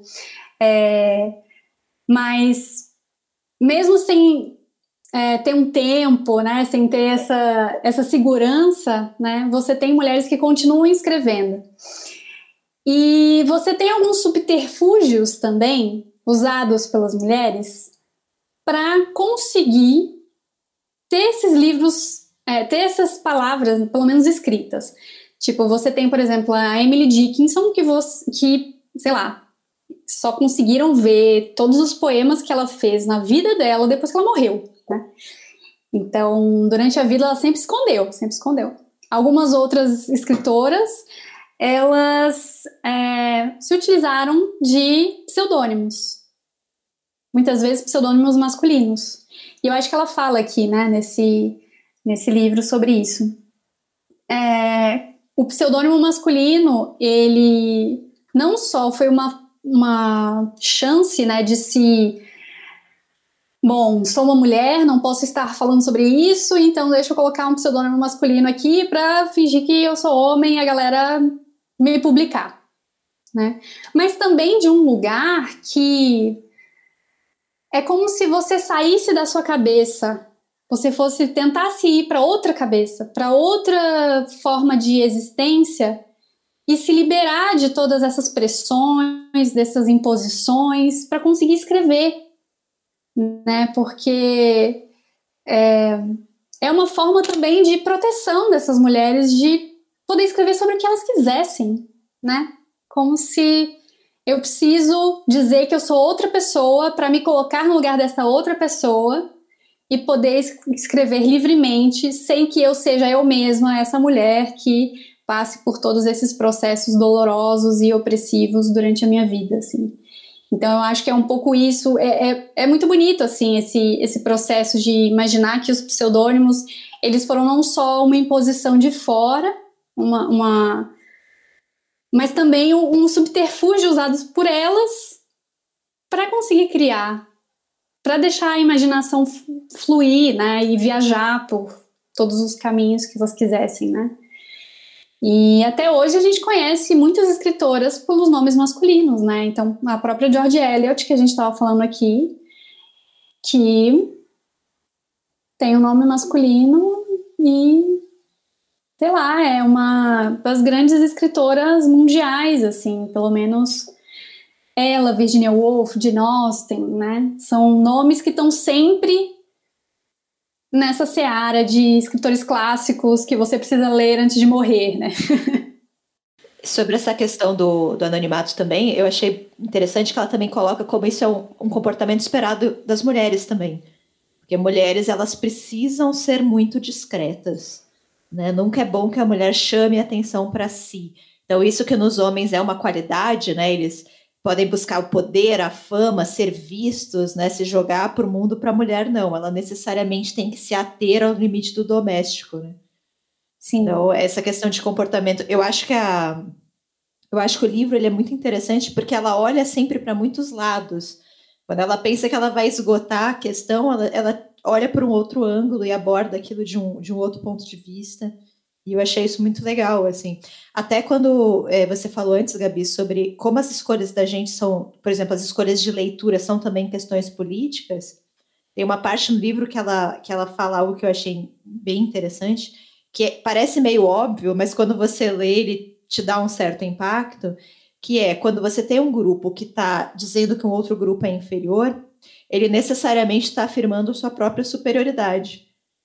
Né? E você se pensar como um grupo superior é algo que te garante, que te legitima uma série de privilégios.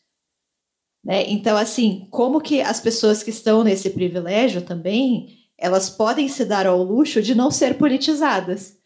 Né? Se, se eu tenho todos os privilégios do mundo, se a estrutura social me é benéfica, por que, que eu vou me interessar por política? Né? Por que, que eu vou refletir sobre a condição social? Por que, que eu vou pensar sobre literatura? Por que, que eu vou olhar para minha estante e contar quantos livros são de realmente de autoria feminina? Né? Eu não preciso, porque o sistema me beneficia. Então, essa questão de você pensar nas suas ações como ações políticas, eu acho que também tem a ver com isso. É você ou você estar disposto a abdicar de certos privilégios, o que nunca é fácil, ou você perceber que você não tem esses privilégios e que a sociedade de fato não é de forma alguma igualitária. Sim, e é interessante sobre essa última parte que você falou. É, eu estava lendo uma carta que o aquele escritor Chinua Achebe mandou para o James Baldwin. É, parece aparentemente que o James Baldwin ele estava, enfim, reclamando que as pessoas não estavam é, gostando dos livros dele, alguma coisa assim. Eu só sei que a resposta do Chinua para ele foi algo do tipo: é, as pessoas que dizem para você não colocar política nos seus escritos são as mesmas pessoas que gostam das coisas do jeito que elas estão. Não querem que essas coisas mudam, mudem, né? Então, é, eu achei muito sensacional isso, assim, porque, bom, é, nós estamos falando de dois escritores que são negros, um deles, inclusive, gay, né? Então, o Baldwin, ele Ai, olha eu falando do Baldwin, eu sempre, eu sempre falo deste homem. Mas o Baldwin, ele, ele é realmente é outro que, além da literatura ficcional, a literatura dele de não ficção é impressionante. Ele tanto escreve é, as histórias é, tipo Terra Estranha, Se a Rua Billy Falasse, Quarto de Giovanni, quanto a gente tem um outro lado, tipo Notas é, de um Filho Nativo, é, e tem aquele documentário dele, né, Não Sou Seu Negro, que são sensacionais, assim, é outro autor, como Virginia Woolf, que tem questões sensacionais, tanto no campo de ficção quanto no campo de não ficção, né. Então, imagina para ele não ser uma pessoa política. A existência dele é política. Ele estar vivo era político. Né? E no mesmo caso, a Virgínia. Por mais que a Virgínia estivesse num lugar de extrema riqueza, né? Ela era extremamente é, privilegiada naquele campo que ela estava, né? Ela tinha o marido dela, tinha a editora dela, ela já estava naquele grupo dos intelectuais é, ali londrinos, né? Enfim, então ela não era necessariamente aquela mulher que tinha tantos problemas, né? Mas ainda assim ela identificava os problemas dentro desse, desse lugar que ela, que ela estava, né? E ela apontava para essas pessoas que se diziam esclarecidas, né? Falando, tá vendo? Não é bem assim. Você abaixa a sua crista aí e vamos falar de igual para igual. Mas eu acho interessante que ela fala justamente isso, tem acho que no começo ainda do livro, né?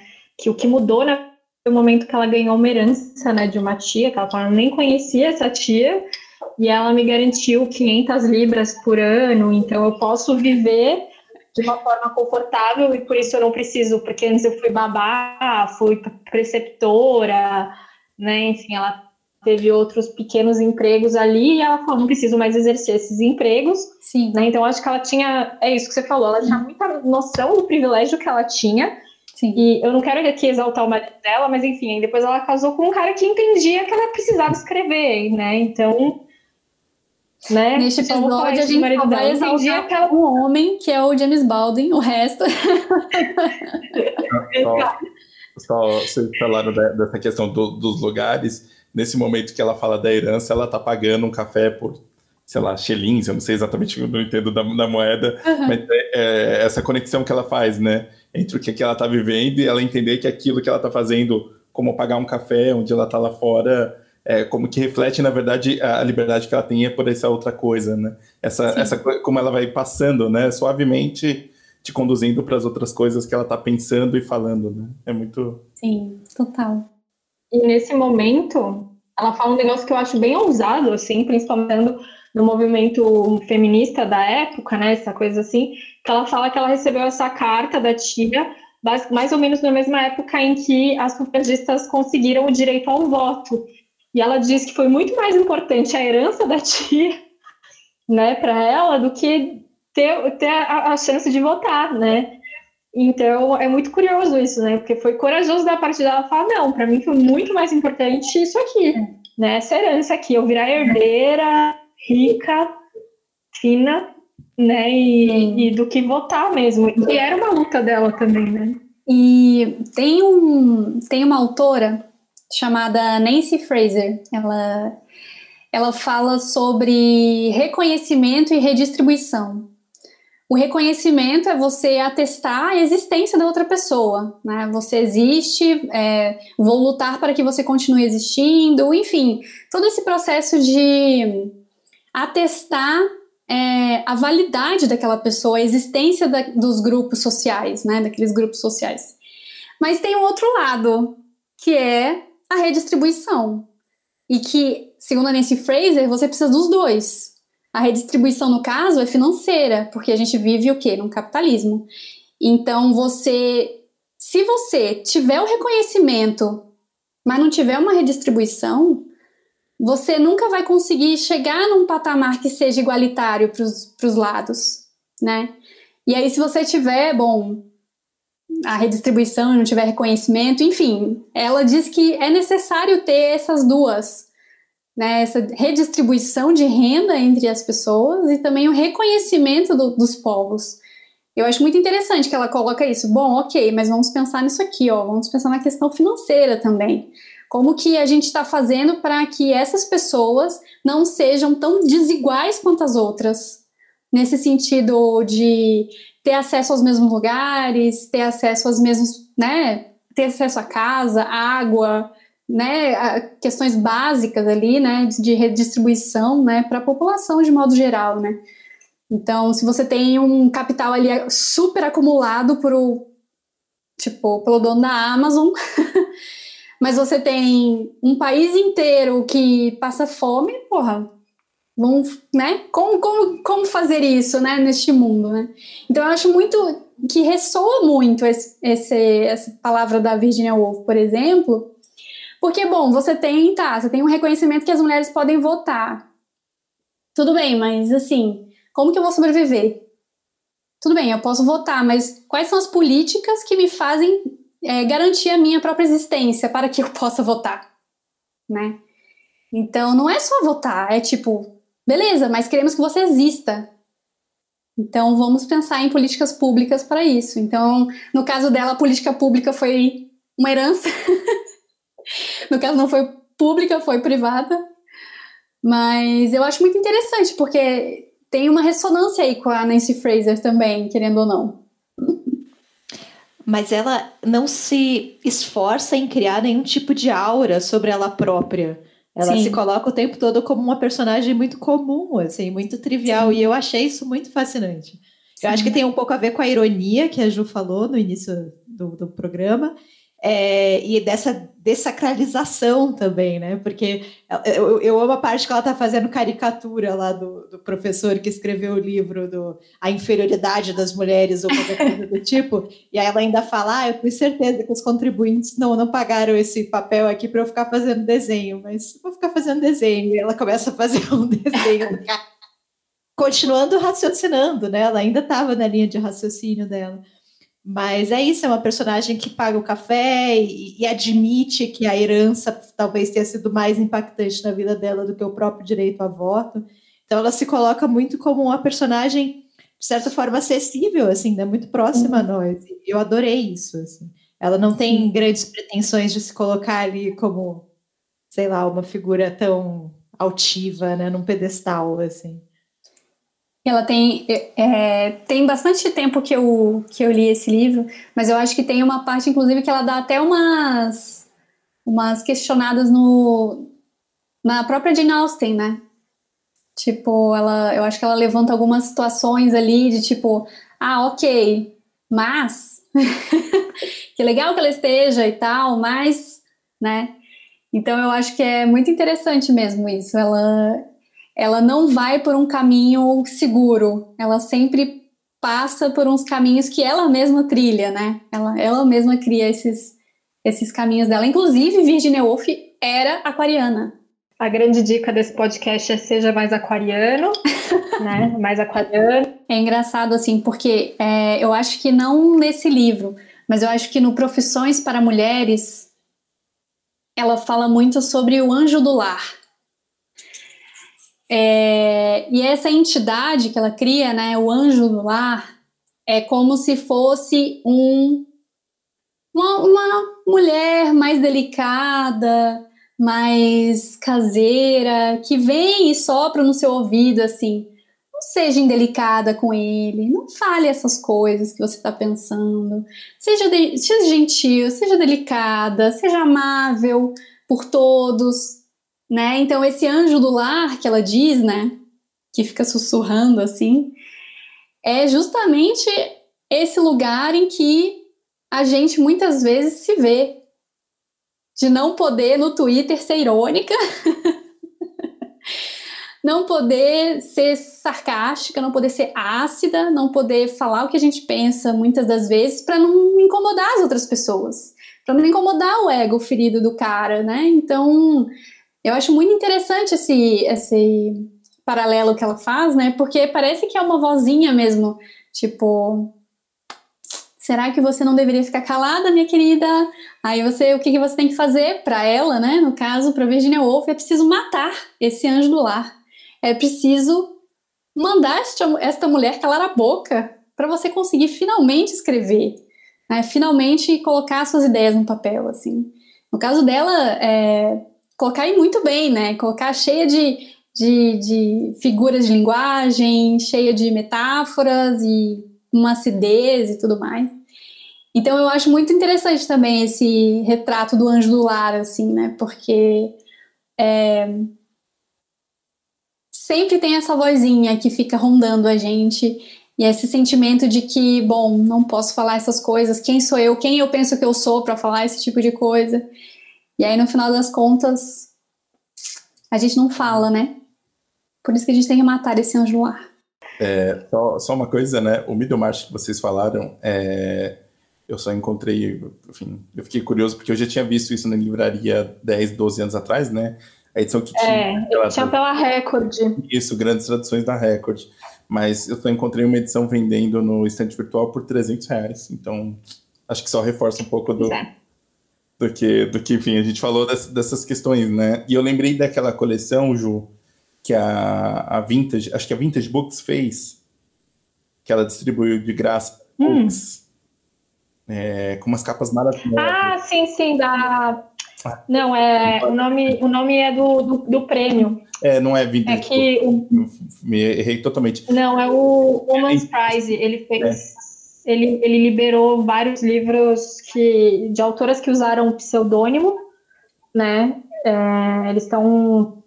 É, você pode baixar, estão todos em inglês né, o Women's Prize Baileys, né, que é, ele é patrocinado por uma marca de bebida.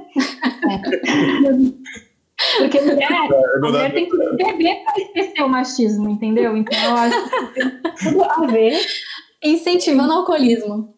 Exatamente. E aí o esse Baileys Prize tem o. É que eu, eu perdi o link porque meu computador reiniciou e eu perdi o link. Joia. É, mas ele estava aberto aqui. É, e aí tem. É, é, que rolou uma polêmica, né? Porque eles, elas colo, eles colocavam o nome da autora, o real, e embaixo pequenininho o nome do pseudônimo, né? E, e, enfim, a gente não sabe se essas autoras realmente queriam que os seus nomes fossem divulgados, né? Eu sei que isso é importante para os estudos e importante para quem para quem está hoje em dia nesses estudos, mas e a vontade dessas mulheres, né? Então rolou até um, uma questão, né? Uma discussão sobre isso. Mas eu acho que, como os livros estão para baixo gratuitamente, vale a pena. e tem o Middlemarch, se não me engano. Tem, é, eu lembrei por conta disso, assim, é que eu fui procurar essa outra edição e, e é isso, né? E, e, é engraçado porque são muitas notas de rodapé, mas elas são bem do tipo, vá pesquisar, né? Do tipo, bem claras. Não, assim, é legal, assim, é no sentido de tipo. Tem lista disso, esse, esse não, não, não, não, eu tô falando agora do teto do seu, assim. Que é do ah, tipo, tá. conhecimento mesmo, assim, né? Do tipo. Sim, é bem. São bem tranquilas, assim, de, bem introdutórias. Vocês gostaram então do livro? Ju, você eu gostou? Gostei, eu gostei muito. É que eu, eu não consegui terminar, falta o último capítulo. A parte acho que ela fala ah, de androginia, inclusive, né? Hum. Que é uma parte importante. Uhum. Não sei, enfim. Mas que, que, que também é isso, né? Eu ia esqueci de falar isso, né? é, ela é tão à frente né, do tempo dela que é isso. Tem até um pouco da teoria, a teoria queer que vai nascer dali a 80 anos, sei lá quando, e ela já, ela já, já introduz aqui, né, essa questão da androgenia, né, que é super importante, né. Sim. É, é bem curioso isso, né. É, próprio Orlando, né? Tem. Quando você vai falar sobre leituras LGBTQI, é, esse é um título bem. Eu não, ainda não li Orlando, mas é um título sempre que aparece nessas listas assim de clássicos. Sempre aparece esse, o quarto de Giovanni. Sim. É, não, é um livro super importante nesse sentido, né? Porque tem essa questão do não binarismo, né? Que ela Sim. vai falar. É óbvio que ela não usa nenhum desses termos, né? Não vamos claro. aqui. É que a gente que tá. Mas ela, fa ela fala sim da, do, do, da androginia, né? Androginia é um termo que ela usa para o que seria esse não binarismo, essa, essa pessoa que tem um pouco das características femininas, aspas, aqui, masculinas, aspas também, né? Que, que esse equilíbrio, na verdade, né? E a gente lê a, a partir do nosso próprio tempo, né? Então a gente consegue perceber essas leituras como que elas ressoam lendo atualmente, no, no contexto atual, né? É, a gente pode até tentar imaginar como elas teriam caído na sociedade naquela época, mas a gente não consegue, a gente não está lá, a gente está aqui, né? Então eu, a gente eu ia perguntar isso para você. Ah. Cê, cê, eu, eu, eu, fiquei, eu, o tempo todo enquanto eu lia, é que eu não sei, né, se você pesquisou isso, enfim, Hum. Eu não quero colocar você também no, no Arapuca. Mas, Ai, cara, será que. Não, tipo, a crítica na época, quando saiu esse livro, quando ele foi publicado, ou quando ela proferiu essas palestras, você sabe se tem isso fácil? Tipo, cara, porque não, eu fico imaginando. Mas é uma boa pesquisa. De homem. Não essa mulher. Nossa, imagino. Eles deviam fazer, eu acho, um livro com as, é, reaction. É, tem esses Sim, vídeos no YouTube, né? Errado, Homens é. reagem ao livro Um Teto Todo Seu, da Virginia Woolf. É uma boa questão. Eu fiquei pensando um pouco nisso, mas eu confesso que eu não fui atrás. Mas merece. Nossa, eu vou começar, eu vou procurar, vou perguntar Vou perguntar para algumas pessoas também que eu sei que gostam de Virgínia, se às vezes uhum. elas acharam alguma coisa. Porque, cara, eu fiquei muito curiosa. Eu falei, cara, o que deve ter de crítico, né? Tipo, que xingou ela, que, que sei lá. Porque também tem uns, uns ensaios que. Eu li poucos ensaios esparsos dela, mas tem um, um que chama, acho que Prazer de Ler, uma coisa assim, que ela fala mal de uns autores. E aí eu fiquei imaginando, de uns críticos também. E aí eu fiquei pensando se rolou uma, uma réplica, réplica sabe? Mas, uhum. Não foi a não fui não, atrás pra... Essas réplicas, tréplicas, elas super aparecem na, na obra que já publicaram dela aqui, tipo, Profissões para Mulheres. Tem, tipo, tréplica dela com os caras, é, é muito... E, assim, são tréplicas tão maravilhosas que mereceram estar num livro, né? É tipo isso. Só, só, comentar aqui, não sei se a gente comentou, mas o, a edição, essa edição que a gente estava falando, que a gente leu, foi da Tordesilhas, né? É da Tordesilhas, a tradução da Bia Nunes de Souza. Bia Nunes de Souza, exatamente. O pós-fácil é. da Noemi Jaffe. Eu, gosto, eu gostei bastante, não sei, né, se... Porque tem algumas traduções que chamam um quarto todo seu, tem umas outras coisas assim, mas eu acho um teto todo seu melhor, mas também não baseado em muita coisa. Sim né? Ah, inclusive, é, nessa edição, eu estava até dando uma olhadinha aqui, ela tem uma parte de cronologia aqui atrás. Isso eu acho muito legal também. Ó, 25 de janeiro de 1882, nasce Adeline Virginia Stephen. Ela virou Wolf por causa do marido dela, né? Leonardo Wolf. Eu acho que ela escolheu esse marido só pelo sobrenome. Eu acho esse sobrenome sensacional. Ele é muito bom. Só uma coisa, eu sei que não tem nada a ver, mas eu ah. lembro do filme do, do Mike Nichols, né? Que é baseado numa peça, né? Que é Quem Tem Medo de Virginia Woolf, né? E, enfim, eu sei que não tem nada assim, mas é que, tipo, a Virginia, a Virginia tem isso, né? Tem esse, essa força, né? E acho que eu sempre, quando eu, depois que eu li o, o Tentei ler 50 vezes o, o Miss Dowling não consegui, mas li o. o, o é...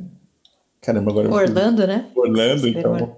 Enfim, falei que eu não tinha mais medo dela, mas um Tetsu seu é um puta livro. É. Então fechamos.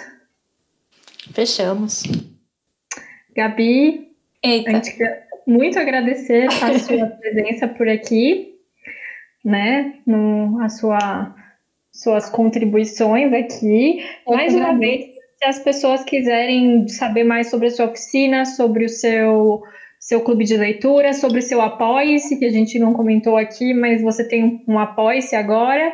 Como é que elas te acham, por favor, nos, nos dê o caminho. Eu tento ser arroba uma certa Gabi em todos os lugares do mundo, né? Pra ficar bem mais fácil de me encontrar. Então eu sou a arrobinha uma certa Gabi no Instagram, no Twitter, no Pinterest e inclusive no Apoia-se. é apoia.se barra uma certa Gabi.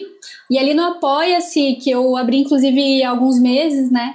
É, as pessoas conseguem apoiar o trabalho que eu tô fazendo e também ganhar vários, vários mimos, além de conteúdos é, específicos para relacionados ao clube de leitura Nômade, né? Então, newsletter, participa de um grupinho no Telegram super exclusivo. E, Prêmio. e aí tem ah, premium, né? Você tem que fazer assinatura premium para participar do nosso clubinho. Mas eu sou uma certa Gabi em todos, né? Eu tenho também esse clube de leitura nômade, que ele vai começar dia 19 de novembro, com a leitura de Quinquilharias Nakano, da escritora Hiromi Kawakami. É, a ideia do clube de leitura nômade é a gente trocar de assunto do clube de leitura de, a cada três meses. Então, esse, esses primeiros três meses, que vão de novembro, dezembro e janeiro, são escritoras do leste asiático. Então, a gente vai ler a primeira escritora que é japonesa, né, a Hiromi Kawakami. E aí, para os próximos, a gente vai escolher uma autora chinesa, uma autora sul-coreana. E aí, depois desses três meses, a gente vai ver que tipo de assunto a gente vai querer ler. Né? Então, pode ter a ver, por exemplo, com é, narradores é, caninos, narradores felinos, ou a gente pode falar sobre narrativas que falam sobre o mar, ou narrativas que passam numa ilha. Então a gente vai selecionando esses, esses assuntos para delimitar os livros que vão ser lidos nesses três meses. Então a gente vai mudando a cada três meses. E quem assina o Apoia-se recebe mensalmente uma newsletter falando sobre o livro, falando sobre a autora escolhida, falando um pouco sobre o projeto. Também links interessantes sobre é, literatura japonesa, né? No, no caso, essa última newsletter foi sobre literatura japonesa, tem umas discussões interessantes assim. É, capas pelo mundo também, eu faço uma curadoria das capas que saíram pelo mundo, que eu acho muito divertido ver as outras capas que lançaram. É, eu tenho também é, esse meu podcast que está paradinho, mas caso vocês queiram ouvir os últimos é, episódios, ele se chama Uma Leitura Toda Sua. É, que mais que eu falo? Tem O muita site. coisa acontecendo. Ah, é o meu site, meu Deus. É, no meu site eu tenho as coisas mais organizadas, né? Então é o gabibarbosa.com. Lá eu, eu deixo as minhas resenhas dos livros que eu faço. Tem também as notícias, assim, de coisas que estão acontecendo. A gente, eu e a Aline Vale, que a gente lançou a Estação Blogagem, É, eu ia falar, lembrar disso. Falar, pô, essa parte é legal. Sim, a estação blogagem é meio que um, uma- um empurrãozinho para quem está querendo voltar para os blogs, voltar a escrever ou movimentar o blog. E a nossa grande temática de novembro é tarô, mas a ideia dessa, dessa temática é mais ser um direcionamento para gente. Então, cada semana a gente escolheu um naipe diferente que representa algo diferente. É, o primeiro naipe foi pause, então, para a gente falar sobre criatividade, trabalho, coisas que deixam o nosso coração quentinho. Agora, nessa semana, a gente está na semana de, de espadas, né, que fala sobre conflitos internos, sobre questões é, que existem só na nossa cabeça. E aí, depois, a gente vai ter ouros, né, que é para falar sobre o trabalho material, né, ou a é, família e tudo mais heranças, enfim. E também o último é o Copas, né, para falar sobre coração, amor e sofrência. Então eu tenho esse projeto com a, com a Aline Vale, que então todo mundo que está usando a hashtag Estação Blogagem durante os posts É, a gente está retweetando, repostando e tudo mais. Tem sido bem legal. Inclusive, eu tenho que fazer o meu post dessa semana, que eu ainda não fiz. Mas tem tido um resultado muito legal, assim. E lá no meu blog, no gabibarbosa.com, tem todas as explicações, tem os banners para vocês usarem também no site de vocês, nos blogs de vocês.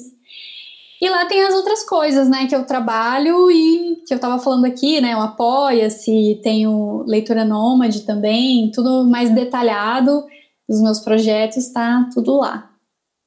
Muita coisa, caramba! Quase não termino de falar. Até eu tô cansada já. É, esse, esse, esse episódio normalmente deixa a gente cansado de falar da gente mesmo. Eu no, no, último episódio. A Juliana sentiu e vamos ver que eu tô curioso para ver com a Lu, que a Lu que vai ser a próxima. Imagina se eu vou me cansar de falar de mim mesma. Isso é impossível.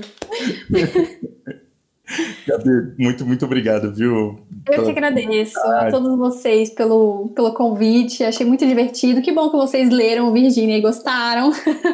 Foi animal, assim. E que é bom. muito legal te acompanhar aí pelas coisas, então. Ah, que legal, obrigada. Todo mundo siga você, acompanhe os projetos, que é, é, muito, é muito legal e muito bonito ver esse olhar, assim, sabe? Ah, super obrigada. Vida Longa é o nome do livro. Obrigada, Gabi. E a gente está nas redes sociais e no YouTube como o nome do livro podcast. E o nosso e-mail é o nome do livro podcast.gmail.com. Se vocês quiserem falar com a gente, estamos disponíveis por lá. É isso, né, Lu? Não tem, não tem placar dessa vez, né? Não tem. Eu tava atrapalhada, eu não fiz o do Caleb. Eu, na verdade, ninguém ia acertar também. É, ninguém ia acertar o do Caleb. A gente gravou na quarta-feira, que é o dia que a gente divulga, né, a pista. Mas... Não, é tudo muito corrido. Foi corrido. Mas o da Gabi vai ter. Quarta-feira, vamos Será que as pessoas vão acertar? Ah, eu acho que o da Gabi as pessoas vão acertar, cara. Eu, eu não, coloco, não vou colocar tá? no Goodreads enquanto, enquanto a, é, a, gente não publica o. Então as pessoas que as pessoas falam, né? Ah, ela atualiza o Goodreads. Eu só, eu só atualizo o Goodreads depois que o, o episódio vai ao ar, quando eu leio o livro pro, pro nome do leitor. Ah, então, entendi. Entendeu? Entendi. É, não pode dar dica, Entendi. então eu não vou nem, não vou nem publicar um teaser, então. Eu vou esconder esse livro debaixo da minha cama. Nossa, o episódio vai pro ar dia 20. Dia 20? Dia 20 é isso? Terça-feira. Dia 20. Aí, aí, dia 20 eu posso falar que eu li o livro, entendeu? E efetivamente ler o livro mesmo, né? Terminar o livro. Não, vou terminar, você acha? Hoje, hoje à noite é, meu encontro é com Virginia Woolf. Uh. é isso então, né? Até mais, gente. Tchau, tchau. Obrigado, viu, Gabi, de novo. Muito obrigada a vocês. Até mais. Tchau, tchau. Obrigada pelo convite. Tchau, tchau.